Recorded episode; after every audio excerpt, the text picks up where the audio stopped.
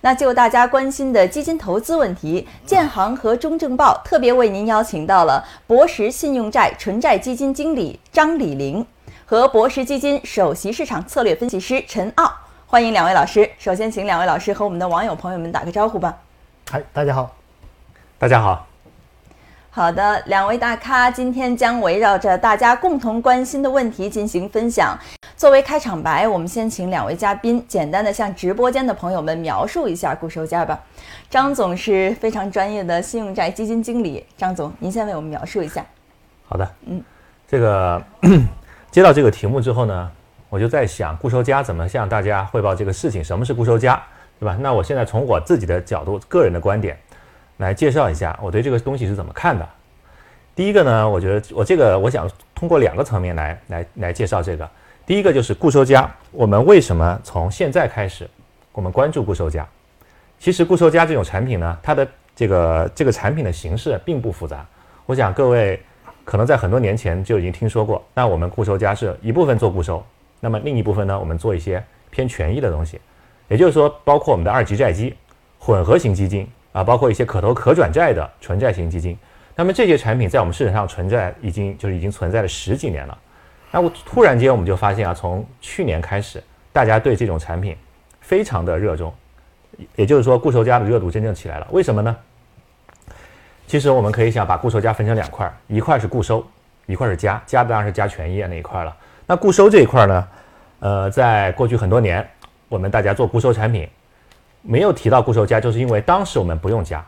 比如说，我们一三年的时候，我们买固收产品，我们买信托，对吧？买信托，我们可以做到百分之十五的收益。那个时候信托百分之十五刚兑，这个时候呢，你不用加股票，一年百分之十五收益就给你了，很高。那么到了一七年，一六一七年，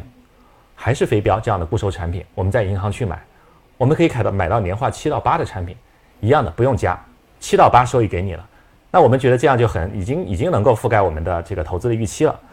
但是从去年开始，我们发现一个问题，我们再去银行买这样的信托产品，我们再去买这种类固收的这个保本的产品，我们发现啊，我们买信托可以，可能还要六到七，但是呢，不小心本金就没有了。如果我们去也要把强制要求我们要本金一定要拿回来呢，那银行会告诉你，对不起，那我们可能只有啊四到五的收益给你。那投资者突然就发现，我们只做固收，这个收益啊，比一三年。比一六年低了很多，所以我们不得不去想，咱们是不是要考虑一些加的东西在里面，也就是加权益。所以为什么我们觉得现在我们坐在这里讨论固收加是一个非常非常合适的时点？那这个产品在未来的十年，我们将会得到空前的发展呢？也就是我们和过去十年面临的不一样的环境。好，这是这是第一个层面。第二个层面就是说，为什么我们在这个点我们会遇到固收收益下来了？我们必须加一个东西才能够把收益做上去，这样一个。环境呢，其实这就是跟我们的宏观经济发展的一个阶段是非常相关的。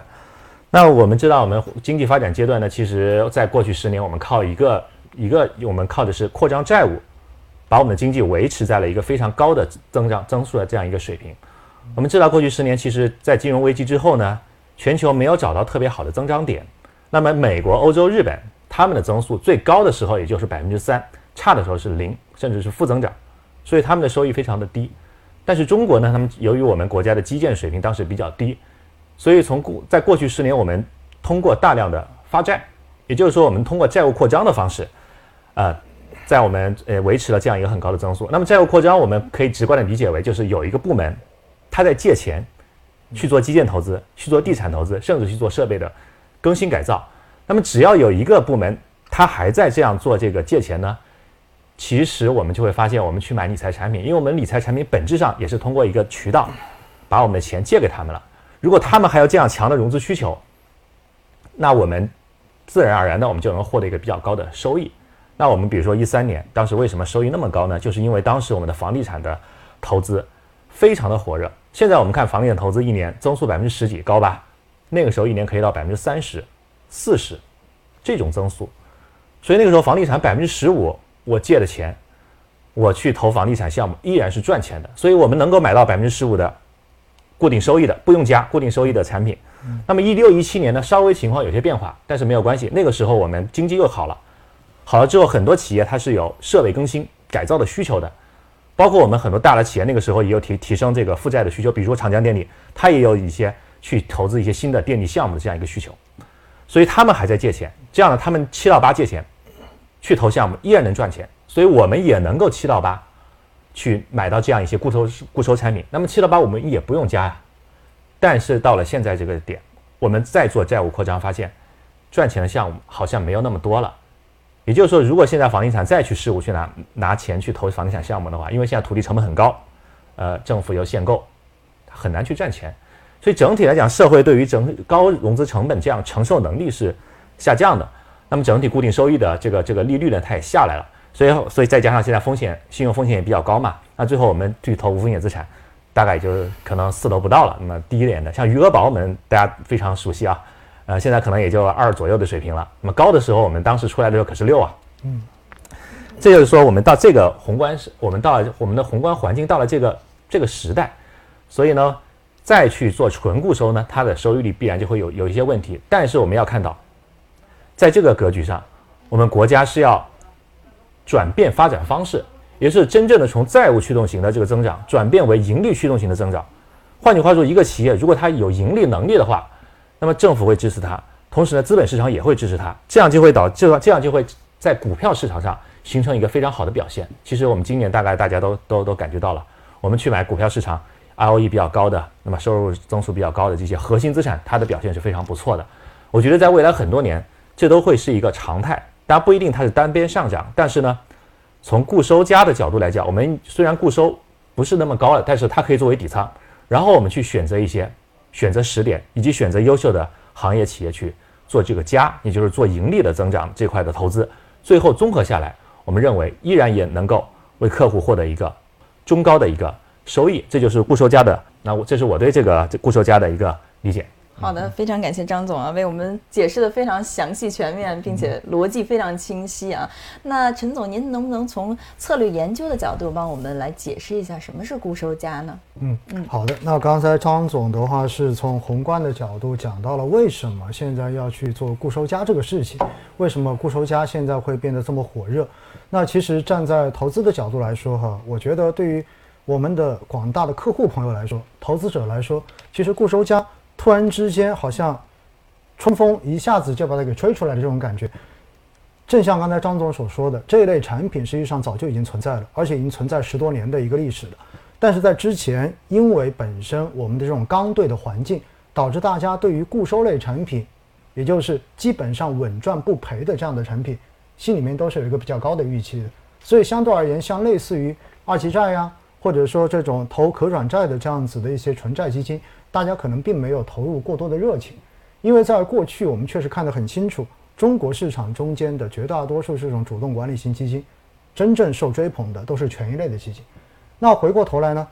正是因为一八年资管新规出台之后，又加上我们本身的这样的一个呃经济的发展，开始进入了一个新的阶段，所以大家突然之间就发现，好像作者家里面。获得高收益的可能性也变得越来越低了。那在这种时候呢，有不少人就开始尝试着去进行高风险投资。那不是曾经的股民哈，股民的话是一直都在高风险搏杀。那么剩下的很多以前从来不做高风险投资的，可能会逼到市场里面做高风险投资。但恰好呢，整个市场确实也在过去从一八年的，呃，从一九年的年头开始，然后到今年上半年，其实都还走的是不错的。但是中间出现了一定的波动。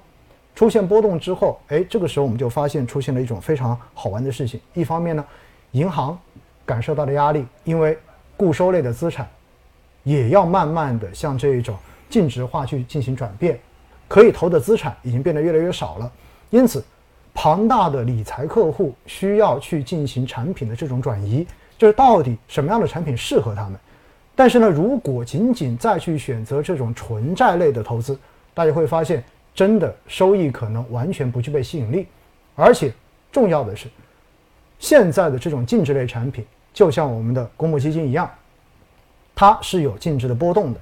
而作为这种固收类中低风险偏好的投资者而言，其实他们心里面更多的是着重于看的是不能亏钱。你如果一旦出现亏损，它反而会爆发更大的投诉，就会是这样的一种局面。这一点其实在过去的我们看到，从五月份、六月份、七月份这三个月看得非常非常的清楚，这种事情就在发生中。那慢慢的怎么办？所以的话呢，我们其实整个市场都在尝试着做一件事情，就是所谓的投资者教育，就是让我们的投资者明白，其实收益跟风险是成正比的。这个市场上面没有任何一个东西是你不承担风险就可以获得很高收益的事情。没错。这我们所以看到，其实，在过去，我们的相关监管部门也不断的在说，对不对？如果年化收益在百分之八以上，那基本上你就要做好本金全损的可能性了，对不对？有这种说法了。所以在这种情况之下呢，我觉得是市场的各种主体突然之间，大家就联合起来，开始把固收加的这个概念打包之后向外进行推广，非常的形象，就好像我们说吃一个披萨一样，它下面是一个饼。但是上面会给你撒馅料，但它本质上面还是一个饼，对吧？那在这样的情况之下，就是说以固收为主，然后再加上这样的权益，那有了权益之后，意味着可以让投资者心里有个预期，就意味着这个东西是有可能浮亏的，是有可能下调的。这样的话，万一下调，你不要觉得特别的有问题，因为它真的有权益。但是回过头来，也正是因为刚才张总有讲到的，我们是从一个举债投资，慢慢的向这种更有盈利性的这种方向去转变。所以，未来权益市场的机会，应该说会更大一些。所以，如果可以加一些更具有长期投资机会的权益类资产进去之后，是可以有效的增厚原来的这一个固收债权类资产的收益的。那这两者结合起来之后，就相当于既让投资者有了风险的预期，但是又可以真正的在一个比较长的时间内，为它贡献超越一般固收产品的收益。嗯，所以。这就是一个应运而生的事情，而且我觉得还有很重要一点，在过去几年大家都一直说资产配置，资产配置中间最简单的就是说股跟债要配置，对吗？有很多种比例，二八比啦，或者是三七比啦，或者五五开啦。但是有很多投资者其实他搞不太清楚到底资产配置具体该怎么做，经常也会有很多投资者问我说我到底怎么买债，到底怎么买股票？我说你不用想了，其实你选个固收加产品，基金经理就已经帮你买了债，帮你买了股。而且是基金经理用他的专业团队，用他的专业能力，等于帮我们在一个产品中间已经进行了资产配置，到最后来贡献一个相对平滑的收益曲线出来。所以我觉得这就是现在固收加对于投资者的一个最根本的意义。